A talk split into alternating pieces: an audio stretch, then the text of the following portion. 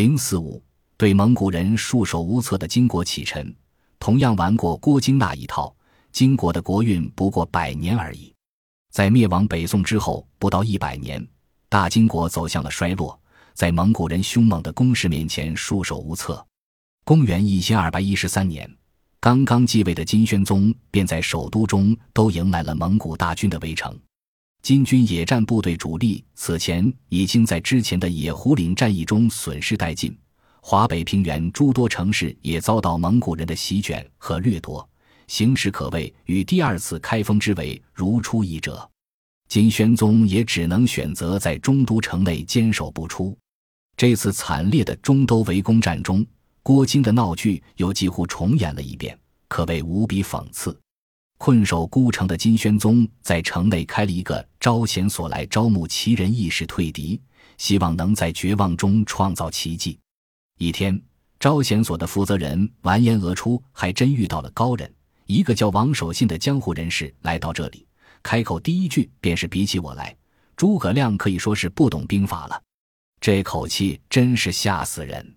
在之前一直表现得非常冷静理智的完颜俄初。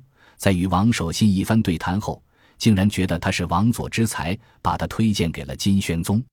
召见问对后，金宣宗直接封了王守信一个行军都统的官职，让他在城内自行招募军队。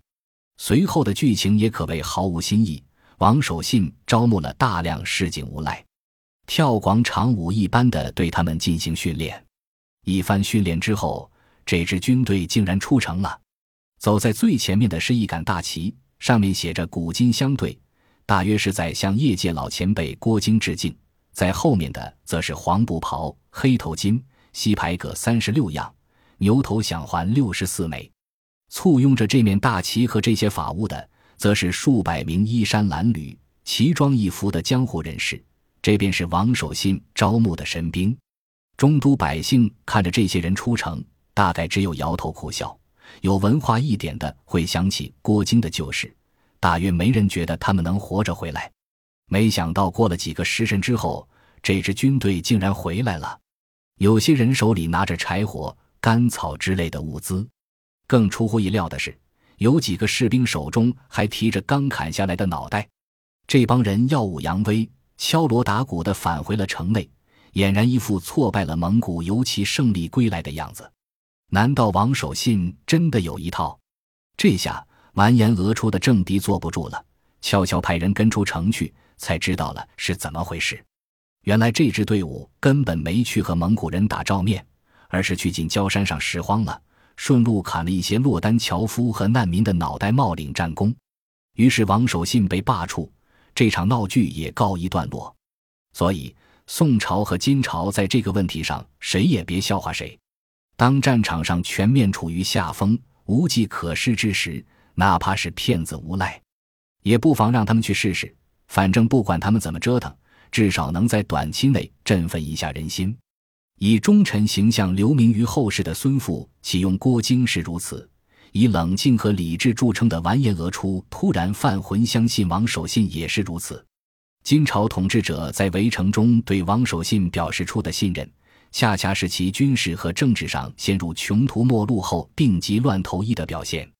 如果我们继续把视线放宽，会发现原来郭京和王守信的案例也远不是孤立。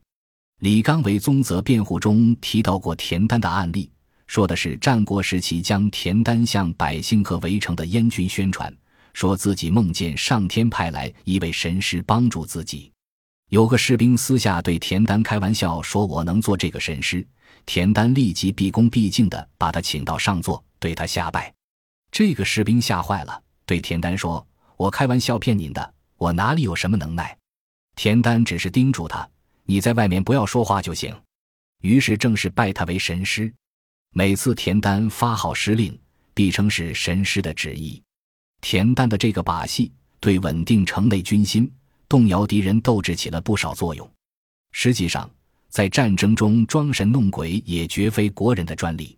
罗马入侵不列颠群岛扩张时，当地凯尔特人就用了一些装神弄鬼的手段，一度给罗马士兵的士气造成过很大影响。罗马作家塔西佗在编年史中记载，全副武装的敌人密密麻麻地沿着海岸列阵，还有一些妇女在其中忽隐忽现。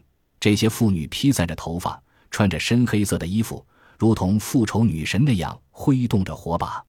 还有一群德鲁伊向着天空伸出双手，发出许多可怕的诅咒。他们的这种做法所造成的凄厉可怖的景象，使罗马士兵感到十分害怕，以至于他们竟呆呆站在那里一动不动，成了敌人进攻的极好目标。当然，这些装神弄鬼的把戏在绝对的实力面前作用有限。罗马人虽然开始时被吓了一跳，随后还是轻易击败了凯尔特人，血洗了德鲁伊教的宗教圣地。所以，郭京并不孤独。在行军作战中装神弄鬼的事情比比皆是。古人由于科学文化知识有限，对于超自然的力量，尤其是神明，通常有着较高的敬畏感。利用这种敬畏感，假托神意来鼓舞己方士气，动摇对方军心，是一个并不罕见的操作。但是归根到底，这个通常并不能左右胜负。